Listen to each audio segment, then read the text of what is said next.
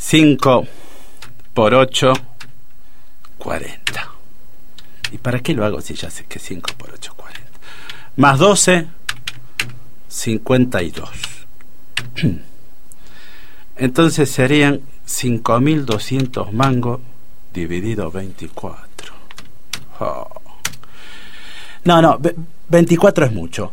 Mejor lo hago por 12. Ahí está. Y por ahí le digo el 10% de descuento y me quedaría... Uy, sonamos. Eh, Tito, ¿que ¿no querés que, que te preste unos dedos para hacer las cuentas? ¿Cómo no se puede tener un secreto la torca? Un solo secreto. No, es que te venía escuchando desde el pasillo. Oh, ¿cuándo no? Me hiciste acordar al segundo grado. Ja. Te falta el delantal nomás. Si me escuchás, anulá lo que escuchás. ¿Entendés? Sácatelo de la cabeza y listo. Pensá, qué sé yo, no sé, en cuando Racing salía campeón. Eso, algo agradable para vos. Tito. Tito.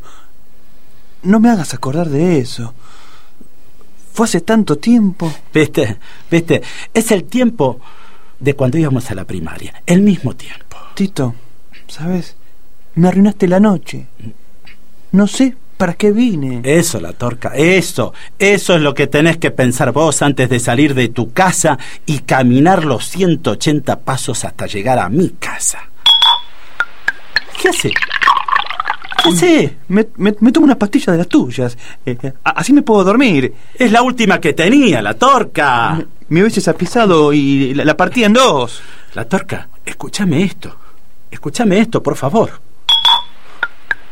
Espera, eh, La- la espera, espera que la bajo con más agua. Esas pastillas pa- parecen un submarino, Tito. Pero si son chiquitas esas pastillas, che, pero... Uy, no, a ver. Espera. ¿Qué, qué, qué pasa, Tito? Uy, no. Tito, habla. Espera un poquito. Te tomaste el laxante, la torca. El laxante.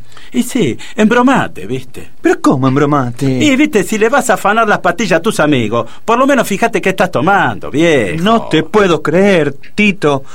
Me acabo de tomar un laxante. Eh, Así como lo escuchás. Con lo que muevo yo el vientre. ¿Sabes cómo voy a quedar? ¿Sabes lo que pasa? Vos tenés que pensar que lo tuyo es, desde hoy la torca, una usurpación farmacológica. Desde que la Marta te dejó solo, te volviste un insensible. Insensible no, la torca. Quiero estar tranquilo en mi casa. Y ya que estamos en tema, te voy a mostrar lo que va a estar colgado en el frente de esta casa desde mañana mismo.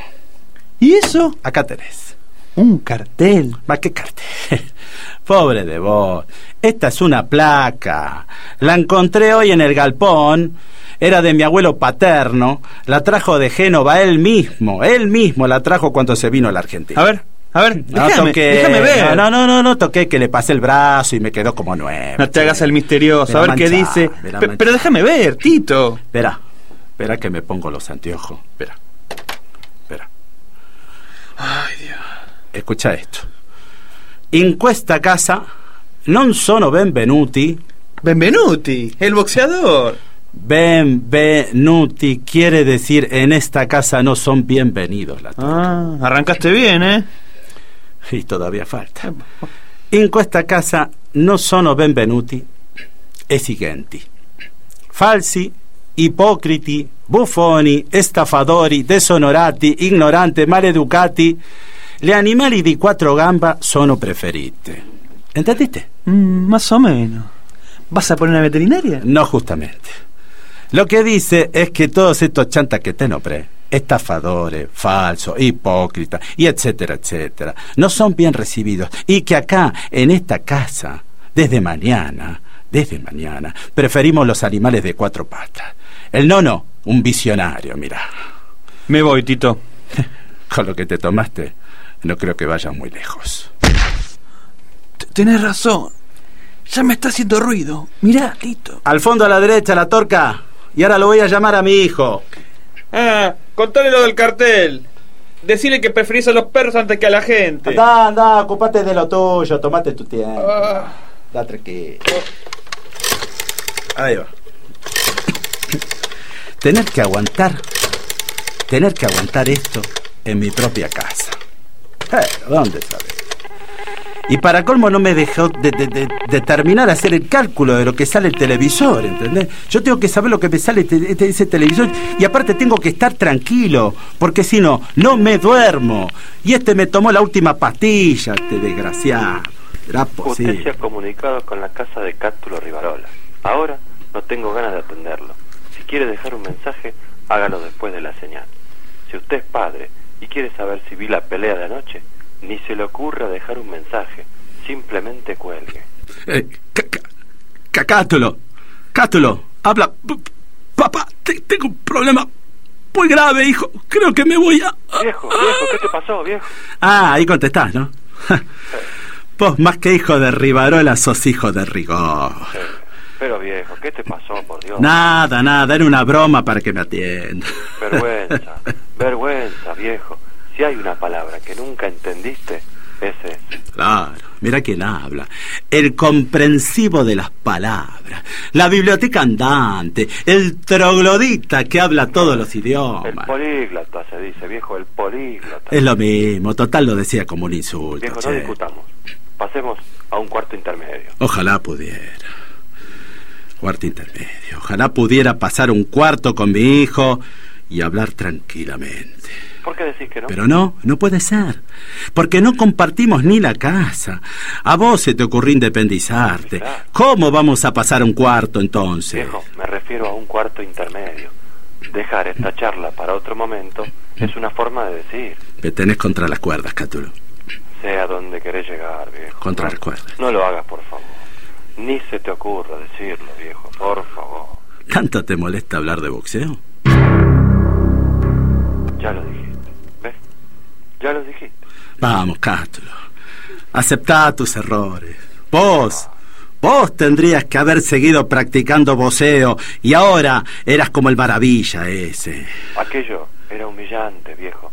No podés recordarme esas épocas de acoso boxístico. Qué exagerado que sos. No, no, viejo llevarme de prepa a practicar un deporte de lo más cruento, exponerme a que todo el mundo me vea con el torso desnudo.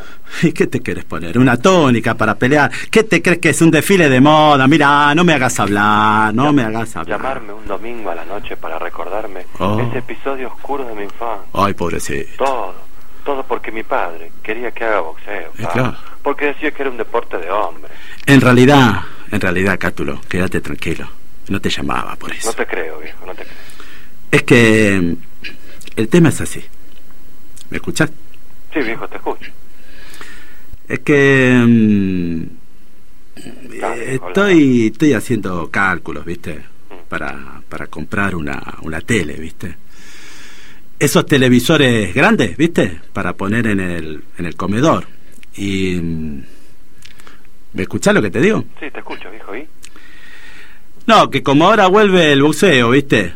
Me puedo sentar acá tranquilo con el vermú y ver una pelea y... Vos, sos libre de hacer lo que quieras, viejo. Sí, ya lo sé, ya lo sé.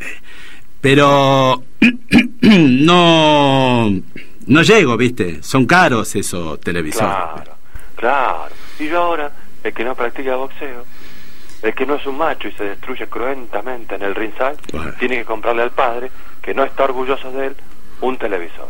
Lo único que me faltaba. Pero, Cátulo, Cátulo, Cátulo. Ah, cortó. Qué desagradecido. Qué poco me entiende. Ay, ay, ay. Y yo sin pastillas para dormir. ¿Qué papel estoy haciendo acá en mi casa? Tito. Tito. No tenés papel. Oh, me olvidé, che. Me olvidé de comprar papel higiénico.